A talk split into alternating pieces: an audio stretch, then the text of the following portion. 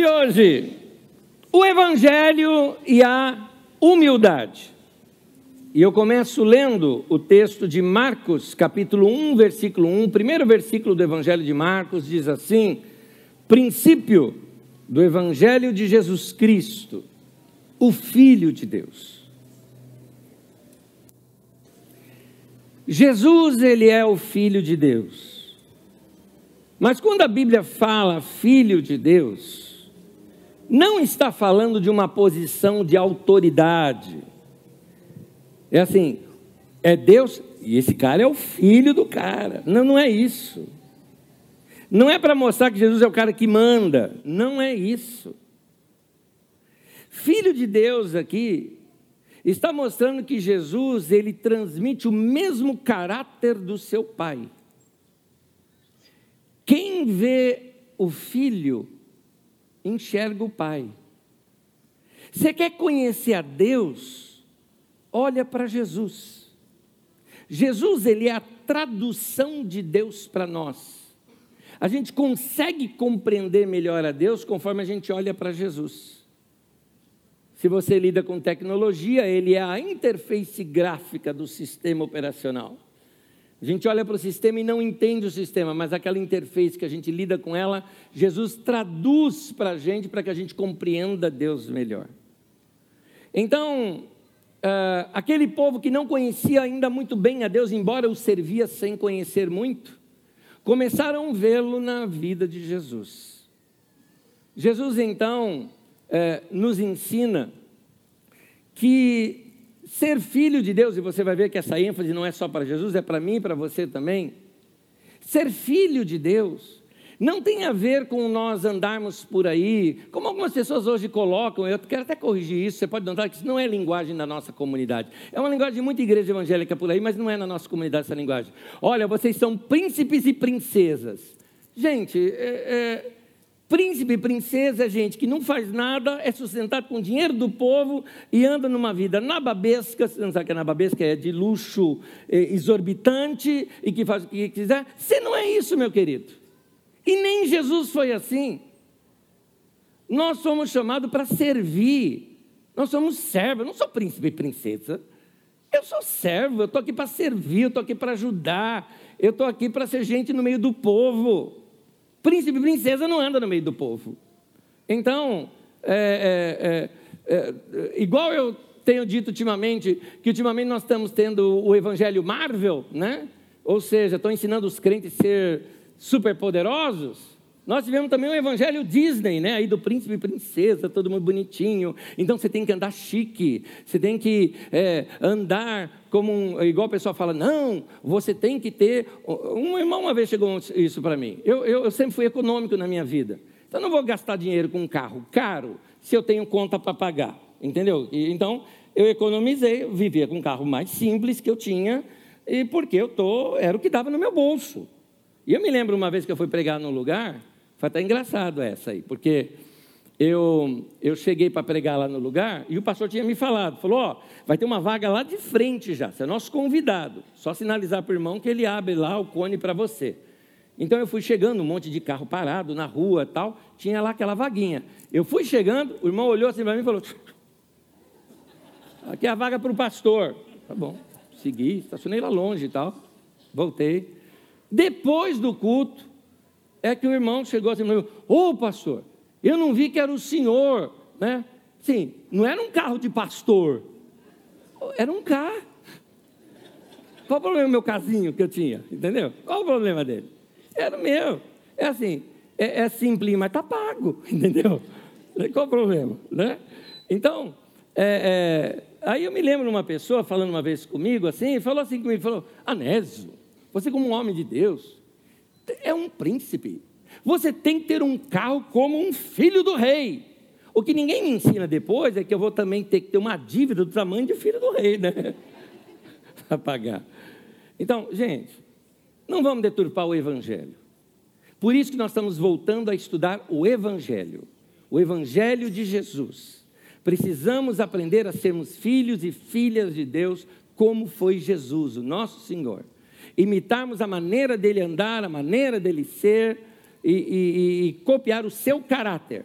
Não importa se você é rico ou pobre, não importa se você tem muito ou pouco, a questão é se o seu caráter se aproxima do caráter de Deus. Mas, para entender isso, nós estamos estudando os evangelhos e principalmente no começo dos evangelhos, quando mostra como Jesus começou sua vida, sua obra, seu ministério. E muitas pessoas pensam que Jesus já chegou no mundo pronto, né? Que ele já sabia de tudo. Não. O livro de Hebreus nos fala que ele sofreu como nós sofremos, viveu uma vida como nós vivemos, foi tentado como a gente foi, tem trechos das Escrituras Sagradas que você vai ver Jesus com dúvida, você vai ver Jesus uh, incerto em algumas situações, você vai ver ele até angustiado, Jesus sentindo angústia, por quê? Porque ele era gente como a gente, mas era o Filho de Deus. E então ele nos ensina que é possível eu e você também agora sermos filhos de Deus, porque a gente olhando para ele, a gente se sente mais próximo.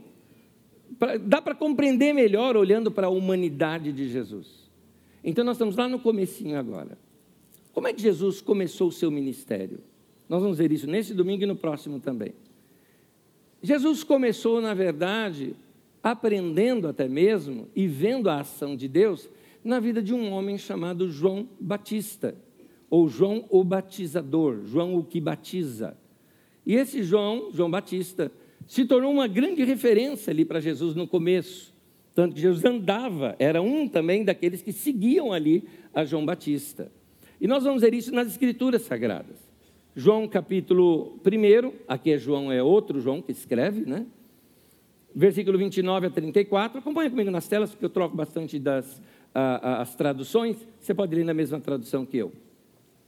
No dia seguinte, João, o Batista, viu Jesus vindo na direção dele e disse: Aí está o Cordeiro de Deus que tira o pecado do mundo. Eu estava falando a respeito dele quando disse, João Batista dizendo: Depois de mim vem um homem que é mais importante do que eu. Pois antes dele nascer, eu já nasci, eh, eh, antes de eu nascer, ele já existia. Eu mesmo não sabia quem ele era. Guarde isso, que duas vezes vai aparecer. Mas vim batizando com água para que o povo de Israel saiba quem ele é. João continuou: Eu vi o Espírito descer do céu como uma pomba e parar sobre ele. Eu não sabia quem ele era. Mas Deus me mandou batizar com água. Deus que me mandou batizar com água me disse: Você vai ver o Espírito descer e parar sobre um homem. Esse é quem batiza com o Espírito Santo. E eu vi isso, e por esse motivo tenho declarado que ele é o Filho de Deus. ah, como assim eu não sabia quem ele era? João Batista era primo de Jesus. Como assim não sabia? Eu te explico. De fato, não sabia. Vamos voltar à história. Você se lembra que quando Maria ficou grávida de Jesus, nós vamos estudar mais sobre o nascimento de Jesus na época do Natal, mas Maria, quando ficou grávida de Jesus, é, ela saiu do seu povoado por um tempo e foi passar um tempo lá nas montanhas de Judá. Ela saiu lá de Nazaré e foi lá para as montanhas de Judá por um tempo. Porque uma menina, 16 anos de idade provavelmente, noiva ou prometida em casamento de um homem que tinha talvez uns 40, que era José. Lá essa menina fica grávida e imagina o buchicho dentro de um vilarejo. Essa história de que foi Deus, que é o Espírito Santo, talvez não deve ter colado muito no vilarejo. Para sair daquele problema todo, a crise, o que Maria enfrentou ali, ela vai ter um tempo com uma tia dela. Alguns textos trazem como prima dela. Eu vou usar o nome tia porque ela era muito mais, a diferença de idade era muito grande. Essa tia dela já era uma senhora idosa. Essa senhora idosa, Isabel, ou Elizabeth, se você assim quiser, mas Isabel, ela uh, era casada com um homem que era um sacerdote. Esse sacerdote chamava-se Zacarias. Não é o Zacarias do livro da Bíblia Zacarias, tá? mas é o mesmo nome. Zacarias também era um homem idoso. E Este homem um dia estava servindo o Senhor, lá no Santo dos Santos, no lugar onde só o sumo sacerdote entrava uma vez por ano. Então, este era o sumo sacerdote. Então, Zacarias, Deus fala com ele: Você vai ter um filho. Ele riu, ele não acreditou, mas nem Deus falando, o homem acreditava. Ele estava idoso já, e a mulher dele também muito idosa. Ele falou: É impossível o negócio, ele riu, ficou mudo até o menino nascer. Quando o menino nasceu, é que ele voltou a falar, para não estragar tudo. Né? Então, uh, esse menino é João Batista. Quando Maria vai visitar Isabel, Isabel já estava de um pouco mais de seis meses de João Batista, grávida. E o menino até salta no ventre dela, é cheio do Espírito Santo ali. Então, nós temos aí esta relação entre Jesus e João Batista, ambos ainda no ventre de suas mães. Se Isabel era idosa, e aqui Zacarias também idoso, João Batista ficou órfão logo cedo, porque seus pais vieram falecer. Isso aconteceu com Jesus. O padrasto dele, já que o pai é Deus, o padrasto, que é José, ou seu pai de criação, que é José, também era um homem mais idoso. Lembrando que o, o, a perspectiva de vida para um homem naquele tempo beirava entre os 40 e 50 anos, 45 a 55 anos de idade. Então, tanto que Paulo, por exemplo, apóstolo, com 50 ou 52 anos de idade, se eu não me engano, ele escreve assim: Paulo, o velho.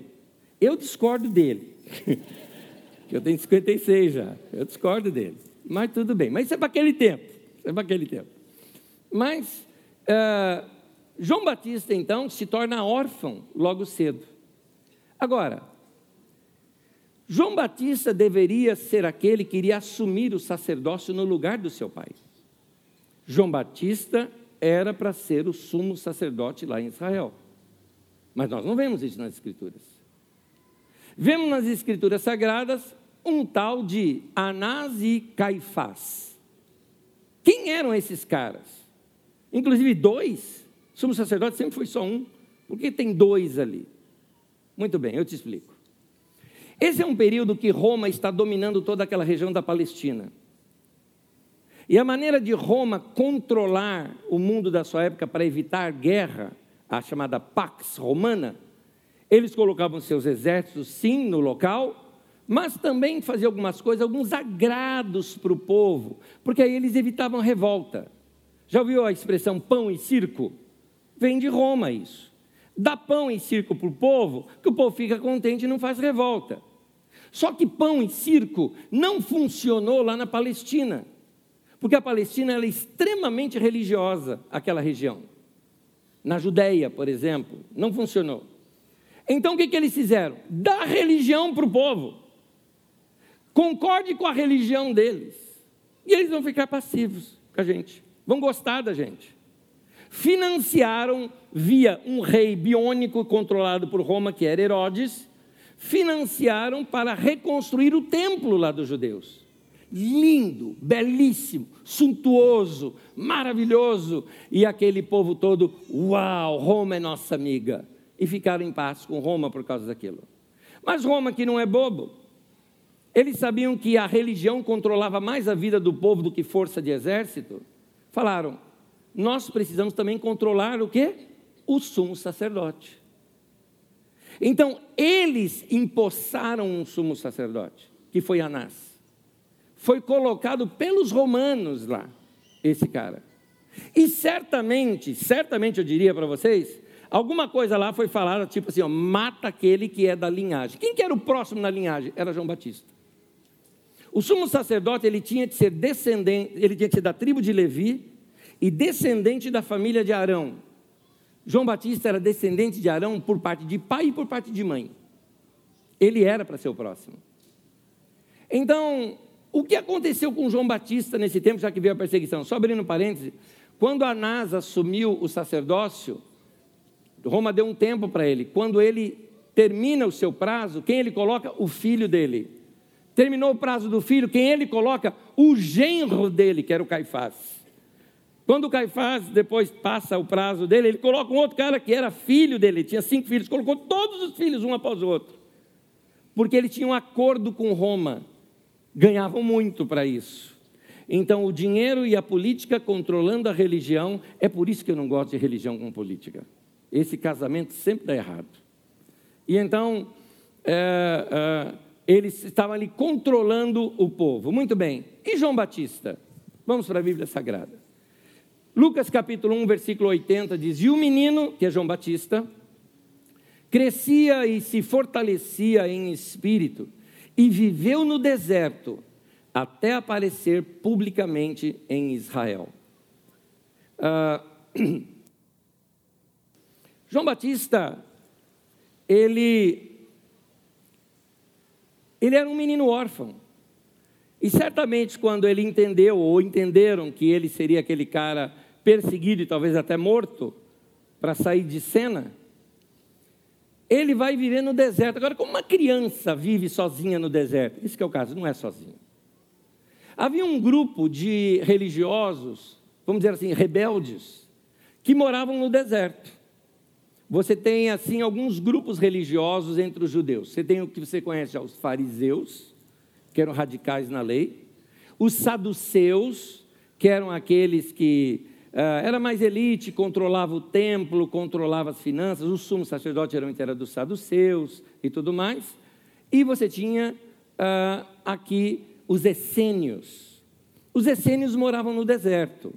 Você conhece um pouco dos essênios? Você já ouviu falar dos rolos do Mar Morto?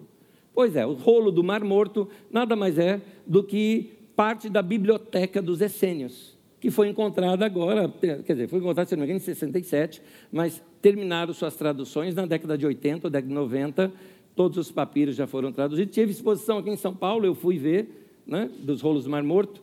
É, os essênios foram esses que acolheram João Batista. Tanto que João Batista, ele tem todos os traços dos essênios. O modo de se vestir, a maneira dele é, lidar com a questão da religião, a prática do batismo, que era uma prática dos essênios de iniciação, tem vários detalhes.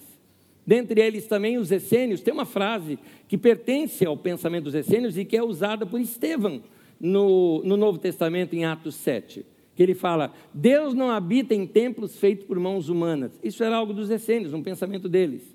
Para eles, Deus só habitaria em coisas vivas, não em coisas feitas por gente, né? feita pelo ser humano. Mas para eles, Deus estava na natureza, nos animais e nos homens. Para eles era assim, esse era o pensamento deles. É por isso que uh, eles não aceitavam o templo em Jerusalém, porque para eles a religião estava corrompida. Eles também não aceitavam o governo de Jerusalém, que era de Herodes, que nem de israelita ele era. Ele era um nabateu, ou seja, um edomita, né? dominando lá sobre eles. Então, como uh, ele, eles não estavam, como o caso de João Batista, ele, Deus não estava apoiando, né? nem o palácio, que, são, que seria o rei, e nem o templo, que seria a religião, a voz profética de Deus saiu de onde? Do deserto. João Batista então aparece pregando.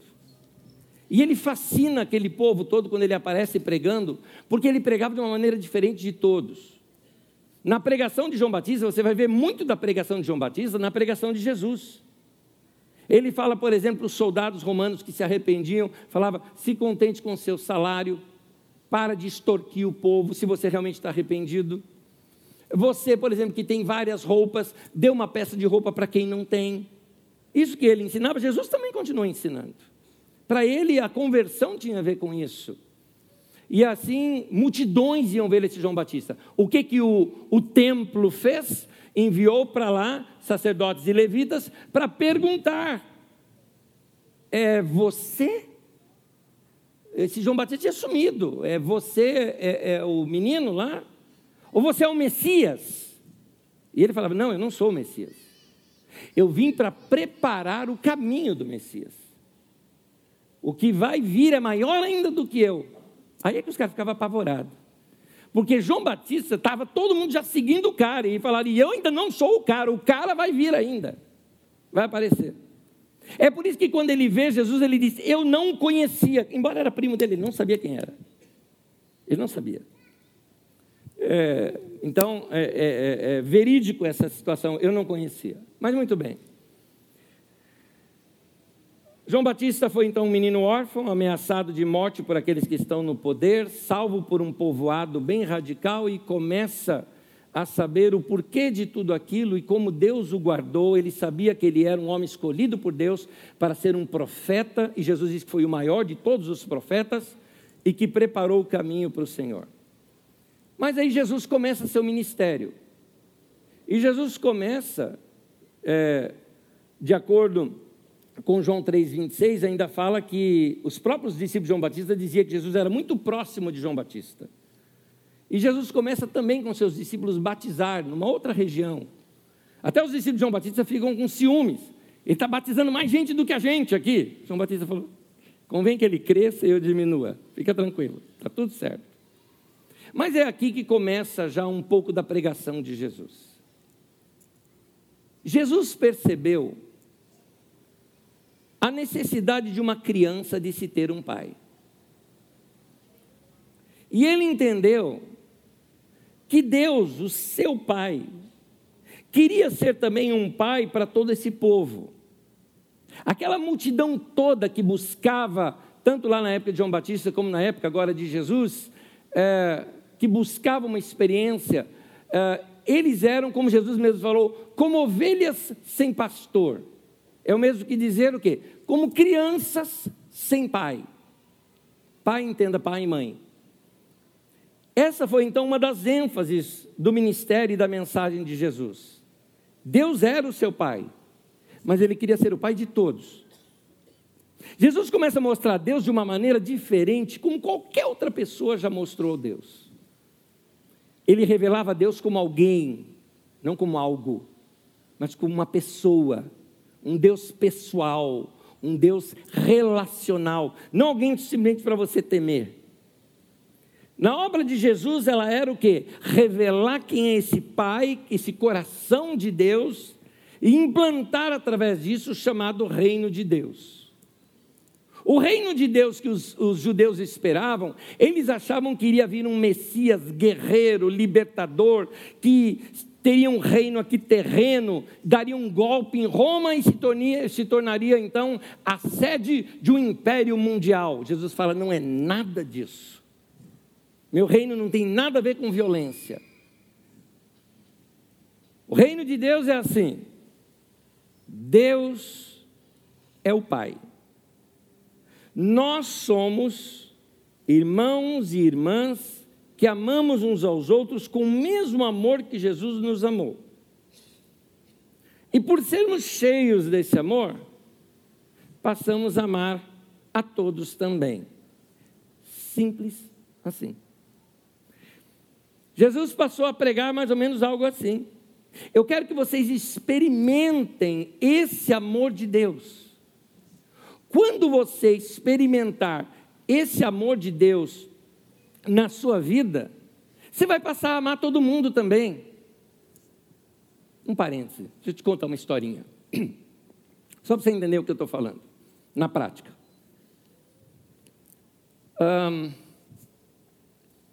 Eu devia ter meus 16 anos de idade, trabalhava num banco lá na Paulista, área de câmbio do banco, comércio exterior, e ali eu evangelizava todo mundo. Gente, eu pregava o tempo todo, gente. Eu era meio maluco, tá? Eu pregava o tempo todo.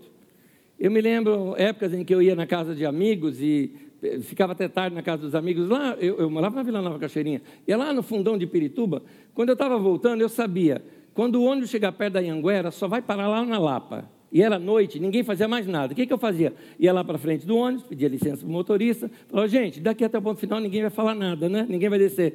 Deixa eu falar algo da palavra de Deus com vocês, desse jeito. Só que com simpatia todo mundo recebia, sabe? Eu parava tempo antes, não forçava nada, gente me chamava para orar depois. Eu era desse jeito, eu era maluco assim mesmo. Eu era maluco. Me lembro que eu estava vindo da igreja uma vez, veio um ladrão me assaltar, acabei evangelizando o rapaz, o rapaz foi para o culto comigo. Né? Eu, era, eu era meio maluquinho assim, ainda sou, mas eu, eu, eu, acho que eu era mais naquele tempo. Né? E aí, evangelizando todo mundo, e tinha gente que não gostava, não é que não gostava, não aceitava, estava fechado. E eu tinha um amigo no meu trabalho que ele, assim, Ele era, ele era pedrinha no meu sapato, sabe aquele cara que zoava pra caramba. Eu tinha aprendido com meus pais, tinha que agradecer na hora do almoço, né? Então, na hora do almoço, eu realmente parava e orava, né? E ele ficava assim, né? Batendo meio. Ora pelo meu cachorrinho também, hein? Ele ficava zoando comigo. Mas tudo bem, deixa, passou. Um dia esse rapaz sofreu um acidente, tadinho, foi tra traumático. Passando aqui numa das pontes aqui da Marginal, aqui da, de, da Castelo para a Marginal, inclusive, aqui perto, né? É, o carro capotou, bateu no guarda-reio, quebrou parte ali do guarda-reio, ele ficou pendurado olhando para o Tietê lá embaixo. Quase morre. Passou um sufoco. Mas ficou um tempo fora do trabalho, porque ele se machucou tal. Né? É, mandei recados para ele e tudo mais, dizendo que estava orando por ele. Muito bem. Esse rapaz, quando volta do, do, a trabalhar, ele chega assim para mim, falou, deixa eu contar um negócio. Aconteceu comigo assim, contou, né? Contou a história e tal. Falou, rapaz, eu vi a morte ali diante de mim, cara.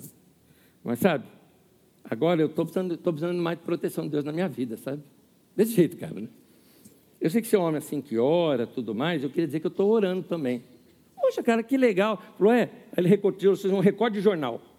Sabe aqueles recordes de jornal, que é uma oração escrita, né? Sabe assim, oração da Nossa Senhora do carro capotado, da sabe assim, não.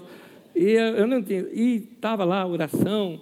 Eu não critiquei aquela oração dele, né? Que era para um santo, tudo mais. Não critiquei. Falei, meu querido, que lindo que você está fazendo, muito bem. Mas você já orou isso aqui? Oh, orei já, já faz uns 10 dias que eu estou orando. Falei, então, já envelheceu. Vamos fazer uma nova? Como assim? Falei, quer que eu escreva uma oração para você? Você faz isso para mim? Faço. Escrevi uma oração para ele. Reza essa daqui. Isso é muito boa. Ele orou lá. Tá. No dia seguinte ele veio para mim e falou: Já rezei aquela. Muito boa. Falei: Então vou escrever outra para você. Escrevi outra para ele. Dei outra para ele. E assim foi, alguns dias. Aí teve um dia que eu falei: Agora você escreve a sua oração. Você já sabe. Escreve a sua oração. Ele escreveu e eu para eu corrigir. Vai, vai que eu peço um negócio errado, tal, né? E aí ele continuou orando aqui daquela maneira, e, e assim foi. Bom, passou é, esse tempo, um dia até ele me escreveu assim, falou, olha, Nes, eu estava junto, eu, que aí eu falei para ele, em vez de você escrever para orar, por que você não fala direto com Deus? Vamos desburocratizar, né? Seja mais espontâneo. E ele um dia me contou que ele e a namorada pararam, dirigindo o carro, estavam falando sobre Deus, pararam o carro e oraram os dois se entregando a Jesus. Uma coisa linda. Bom, a partir dali, comecei a discipulá-lo. Então a gente se encontrava todo dia antes do horário do, da, da, entrada do trabalho. Eu entrava às sete da manhã lá na Paulista, tinha que sair de casa tipo 15 para 5 da manhã, era coisa assim, sabe? Mas vamos chegar cedo e vamos estudar junto a palavra de Deus e orar. Esse rapaz já tinha lido os evangelhos várias vezes, já orava todos os dias, e eu nunca tinha levado ele para um culto. Não vai para culto, não, você vai aprender primeiro. Até que um dia eu combinei com ele, agora você vai num culto na minha igreja. Pronto. Gente, novo convertido, apaixonado por Deus. Já conhecia bem a Bíblia e já orava tudo mais todos os dias. E aí eu trouxe ele para o culto. No culto, imagina aqui, né? o louvor, igual o nosso aqui, louvor, adoração e tal. E quando terminava, a gente tinha isso aqui, eu trouxe, aprendi isso lá com meu pastor. Terminava assim que a gente ia sentar, dá um abraço aí nos seus irmãos e tudo mais. Esse moço, quando ele olhou, falou: É tudo irmão isso daqui. é tudo irmão. Deus é nosso Pai, nós somos tudo irmão. É isso, ele entendeu. Ele saiu abraçando, e abraçou um, abraçou outro, e abraçou outro, abraçou outro. Teve hora que eu puxei ele, falou: está todo mundo sentado já, senta, tá bom, tá bom. Gente, quando uma pessoa ela se converte e ela tem um coração como de uma criança, a criança, quando ela olha o todo, ela entende, por exemplo, a criança, vamos pegar uma criança, a criança ela para ela, o papai, a mamãe, o bercinho, a mamadeira, o leitinho, para ela tudo é uma coisa só. É o mundo dela. Uma pessoa que é como uma criança, ela olha assim também. Deus, o cântico, a música, o pastor, a Bíblia, meus irmãos, tudo é uma coisa só. Esse mundo para ela que é o mundo da, da nova experiência dela com Deus. Jesus então entende que nós precisamos começar a ver Deus assim, como Pai, e a nós como esses bebês que começam a conhecer o seu papai. Quando o bebê começava a conhecer seu papai, em aramaico, que é a língua que Jesus falava, a expressão para o papai, a gente aqui fala papai, né? lá é aba, tá? Então, aba, não é tiquititas e tudo mais, tá? não é esse grupo, não, tá? É, isso aí é, é outra coisa. É, é, é, alguns nem sabem o que eu estou falando, meu Deus do céu. E agora você que riu é porque você denunciou sua idade. Mas vamos lá, vamos lá, vamos lá. The winner takes it all. Pronto. É, então, é, é, é esse aba é, é a expressão do balbuciar de uma criança. Isso tem na Bíblia, inclusive. Você olha comigo aqui, dois textos, nem foi traduzido, porque não tem tradução para isso. Romanos 8,15, por exemplo, diz assim: Vocês receberam o Espírito que os adota como filhos, por meio do qual clamamos, Abba, Pai. Eles até colocaram aqui o Pai para a gente entender do que está falando. Gálatas 4,6: E porque vocês são filhos, Deus enviou o Espírito do seu Filho ao coração de vocês. E ele clama, Abba, Pai. Presta atenção. O próprio Espírito que estava em Jesus, o próprio, o Espírito de Jesus é o Espírito Santo, que é o que está agora dentro de você. E dentro de você há alguma coisa que clama por Deus, o chamando de paizinho, de pai. Perceba isso. É isso que aqui que o texto está falando. Para Jesus, facilmente uma criança ia entender algo. Ele queria que todos os homens, todas as mulheres, pudessem, assim como ele, ouvir, porque Jesus ali no batismo, ele ouviu a palavra: Você é o meu filho amado, em quem eu tenho prazer. Querido, querida, Deus está dizendo isso para você hoje. Eu quero que você compreenda: Você é minha filha. Eu tenho prazer em você. Você é meu filho. Eu tenho prazer em você. E, e, Jesus, então, ele queria o seguinte: se as pessoas entenderem isso, se eu sou filho, esse aqui também é filho, então nós somos irmãos. Para Jesus, facilmente uma criança ia entender isso. Nossa compreensão do mundo é que está muito complicada, porque a gente precisa entender o reino de Deus como uma criança. Olha, Deus é teu pai, Deus é meu pai, nós somos iguais e vamos nos amar. A criança, beleza. Fala isso para o adulto. O cara que tem mente de gente grande, como diz Exupéry lá no Pequeno Príncipe. Você fala, nós somos iguais. Deus ama você tanto quanto me ama. Nós, ele não tem filho predileto. Somos todos filhos do mesmo pai. Ele fala, tá, mas quem vai mandar? Esse é o pensamento do adulto. Foi o que aconteceu com os discípulos. Vamos ler comigo, Mateus 18, de 1 a 4. Naquele momento, os discípulos chegaram para Jesus e perguntaram: Quem é o maior no reino dos céus? E aí eu recortei um trecho de Marcos 9,35. Se alguém quiser ser o primeiro, será o último e servo de todos. E chamando uma criança, eu volto ao texto de Mateus, chamando uma criança, colocou no meio deles e disse: Eu lhes asseguro que, a não ser que vocês se convertam e se tornem como crianças, jamais entrarão no reino dos céus. Portanto, quem se faz humilde como essa criança, esse é o maior no reino de Deus. Gente, o reino de Deus é assim. Você entende aqui? Reino de Deus tal, tal, é o que vira igreja. Igreja é isso. Essa expressão do reino aqui na terra. É para nós entendermos que é assim que se vive no reino de Deus. Deixa eu fazer uma coisa aqui com vocês. Estou falando daqui, desse grupo aqui nosso, dessas pessoas que estão aqui hoje, nesse salão aqui. Quem é o maior aqui entre nós? Não estou falando de Deus, estou falando de ser humano. Quem é o maior aqui entre nós? De cara eu já te digo que eu não sou. Não sou, eu estou fora dessa. Porque a Bíblia já diz, por exemplo, que Deus dá maior honra para os membros do corpo que não aparecem. Eu apareço demais, já perdi. Eu, pessoal da música aqui, nós já estamos fora. Não somos os maiores. Maior entre nós é aquele que nos serve. Maior entre nós são irmãos que talvez te receberam lá na porta. Maior entre nós é gente que você nem viu que você comeu lá uma coisa gostosa, um pão de queijo gostoso lá, mas nem viu a pessoa que ela estava assando lá dentro. Assando de calor e assando pão de queijo. Né? Maior entre nós talvez seja aquela pessoa que você nem está vendo, mas que está lá dentro, se preparou a semana inteira para cuidar do seu filho lá e está dando aula para ele. São esses que nos servem, que são os maiores entre nós. O reino de Deus é assim. A gente não cresce para cima, a gente cresce para baixo. A gente amadurece no reino de Deus e passa a servir melhor os outros. O reino de Deus é assim. O reino de Deus é lugar que não tem espaço para soberba. Não tem espaço para, sabe, para cargo, para título, para isso, para não tem espaço para essas coisas. Não tem espaço para arrogância. O nosso mestre, que é Jesus, pegou uma bacia d'água e foi lavar os pés dos discípulos. Essa posição é a posição do menor escravo que existe. Os escravos de uma casa, cada um tinha uma função. A pior função era essa: lavar as frieiras dos outros. E lá vai Jesus e faz isso. E ele fala: se eu que sou o mestre fiz isso, vocês também têm que fazer isso uns com os outros.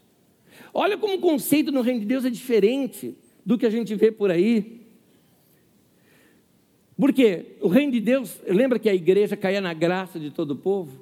Que a igreja tem que ser cheia da graça de Deus. A propósito da palavra graça, é a palavra caris, de onde é a raiz da nossa palavra carisma, por exemplo, essa graça. Aonde há humildade, tem graça. É gracioso, é bonito, é simpático. É o que a Bíblia diz. Tiago, irmão de Jesus, capítulo 4, versículo 6, ele disse: Deus resiste aos soberbos, mas dá graça aos humildes. Deus vai dar graça para você que é humilde, mas guarda isso, ele vai resistir o soberbo. Grava isso. É, a graça pode ser algo tão visível que dá para a gente perceber a graça de Deus sobre alguém. Atos 11, 23 mostra Barnabé quando foi até Antioquia, vendo a graça de Deus, se alegrou. Dá para ver quando tem graça de Deus. Como dá para notar também quando tem soberba, e a gente quer mais a distância de soberba.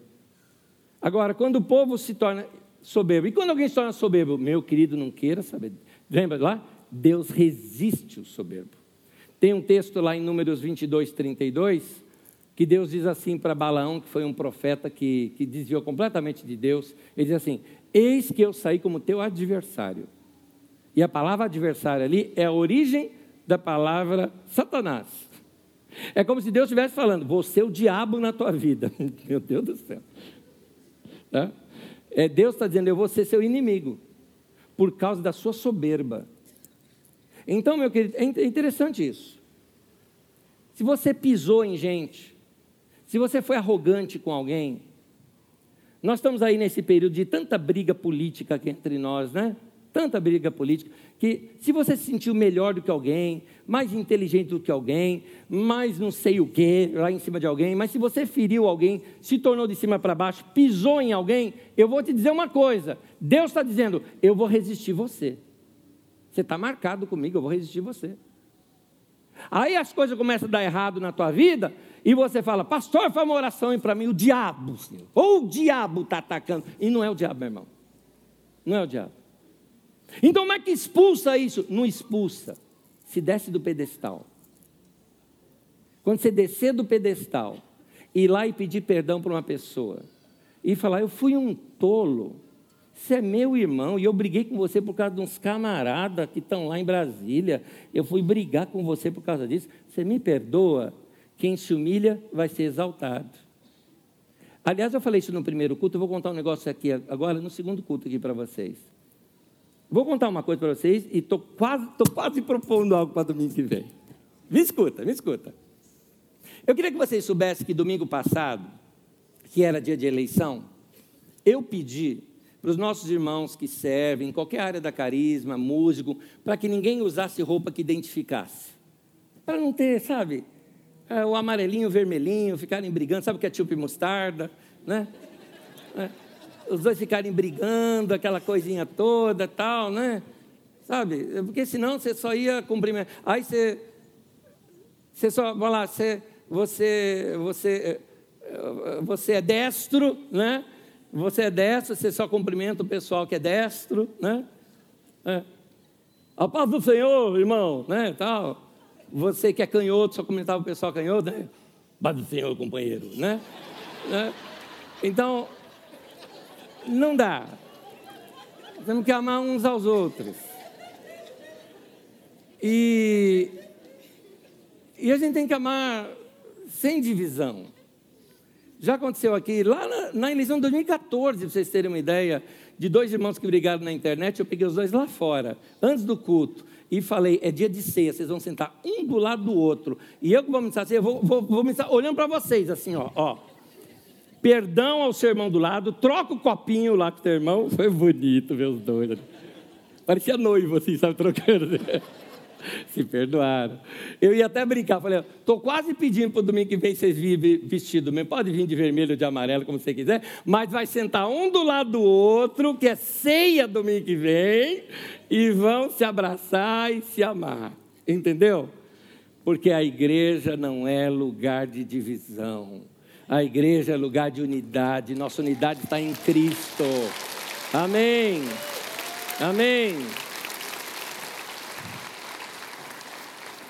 Gente, política passa, essas coisas passam, a gente é que fica. Vamos resolver isso. Então, Colossenses capítulo 3, versículo 12, eu estou terminando. Colossenses 3, 12 nos mostra como a igreja deve viver. É assim o reino de Deus. Olha a pregação da igreja como era.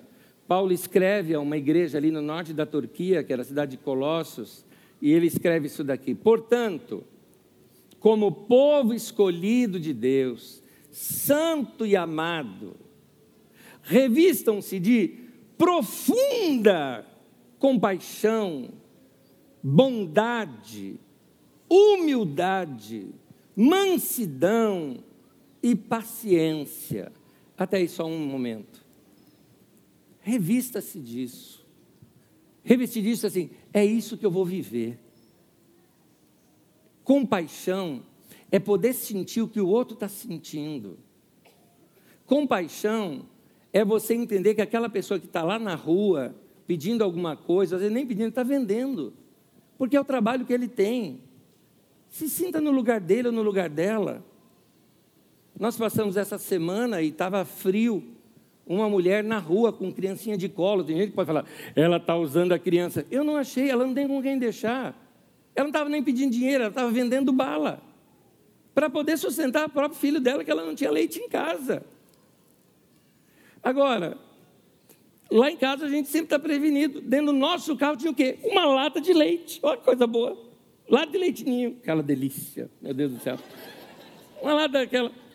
Eu chamei, nós chamamos ali a mulher, até deu um toque para o cara de trás, ela falou, passa, passa aí o carro que eu vou parar. Né? Parei lá, a moça veio, e a minha esposa ali falou com ela, né? Falou, se aceita, tal, tá fechadinho, tudo certinho. Menina, a gente nem tinha leite para criança, que maravilha, para leite que eu estou vendendo aqui. Sim, mas não só isso. Olhamos assim, ela tinha lá umas balinhas, né? Quanto é cada uma? Ah, é tanto, me dá todas.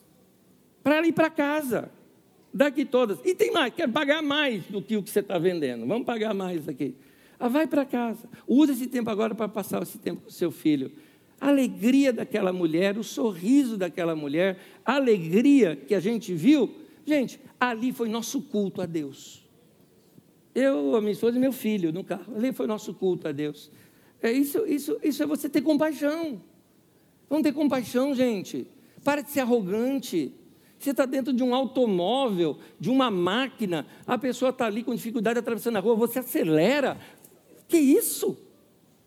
Compaixão tem a ver com o nosso dia a dia, está entendendo? Que culto a Deus não é só levantar a mão e gritar aleluia, tem muito mais do que isso. Vamos continuar a leitura? Diz ainda aqui o texto: suportem-se uns aos outros. Você fala, não, pastor, eu suporto. Não, suporte não é isso, querido. Suporte é dar suporte, tá? Ajuda a pessoa. E perdoem as queixas que tiverem uns contra os outros. Vamos lá. Vamos perdoar cada um.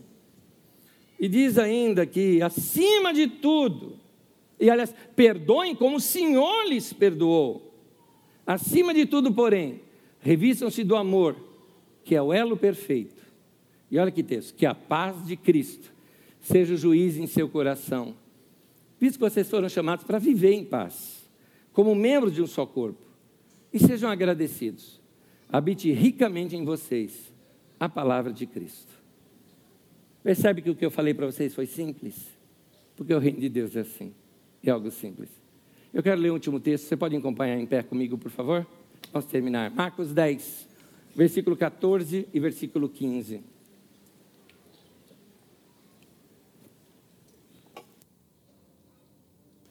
Diz assim: Pois o reino de Deus pertence aos que são semelhantes a elas, referindo-se às crianças. Diga-lhes a verdade. Quem não recebe o reino de Deus como uma criança, não vai entrar nele. Queria que você soubesse que aqui não está dizendo de quem vai para o céu, quem não vai para o céu. Não é isso. Aqui está falando de experimentar o reino de Deus. O reino de Deus ele é paz, justiça e alegria no Espírito Santo. Você quer experimentar isso na sua vida? Paz. Quer experimentar isso na sua vida? Alegria. Quer experimentar isso na sua vida? A justiça de Deus na sua vida? Coisa linda. Sabe? Perdão dos seus pecados, vida leve. Tem que ser como uma criança. O pai está chegando e está falando: Olha, vocês são irmãos agora. Vamos parar de brigar? Tá bom. É assim, criança é assim. Nós vamos servir uns aos outros agora, tá bom? Tá bom. Você percebeu que criança não é racista? Pode colocar uma criança preta, uma criança branca e eles vão brincar do mesmo jeito. É os de gente grande que são assim. Você pode ver que uma criança, ela não é preconceituosa com o sexo da pessoa. Você percebeu isso? A criança ela vai para o colo de um homem, de uma mulher, de um homossexual, ela vai para o colo, porque ela é simples. Ela recebe todo mundo como gente. Você acha que criança sai chutando gato por aí, chutando cachorro? Não. Ela ela gosta dos bichinhos. Ela cuida da natureza também. Criança é assim. Criança ela aprende algo e ela pratica. Então, vamos ser como crianças para a gente experimentar o reino de Deus. Amém? Quero terminar orando com vocês. Querido Deus, eu oro para que o Senhor nos dê a simplicidade de uma criança, a humildade de uma criança. Que sejamos mais humildes, que sejamos mais humanos, que sejamos mais gente. Certo de que o Senhor vai responder essa oração, eu te agradeço já. Que ao longo da semana o Senhor nos lembre disso nas diversas oportunidades que tivermos e que a boa mão do Senhor esteja sobre nós, nos abençoando. Em nome de Jesus. Amém e amém. Sejam humildes, sejam humanos, sejam boa gente. Deus abençoe. Boa semana para vocês.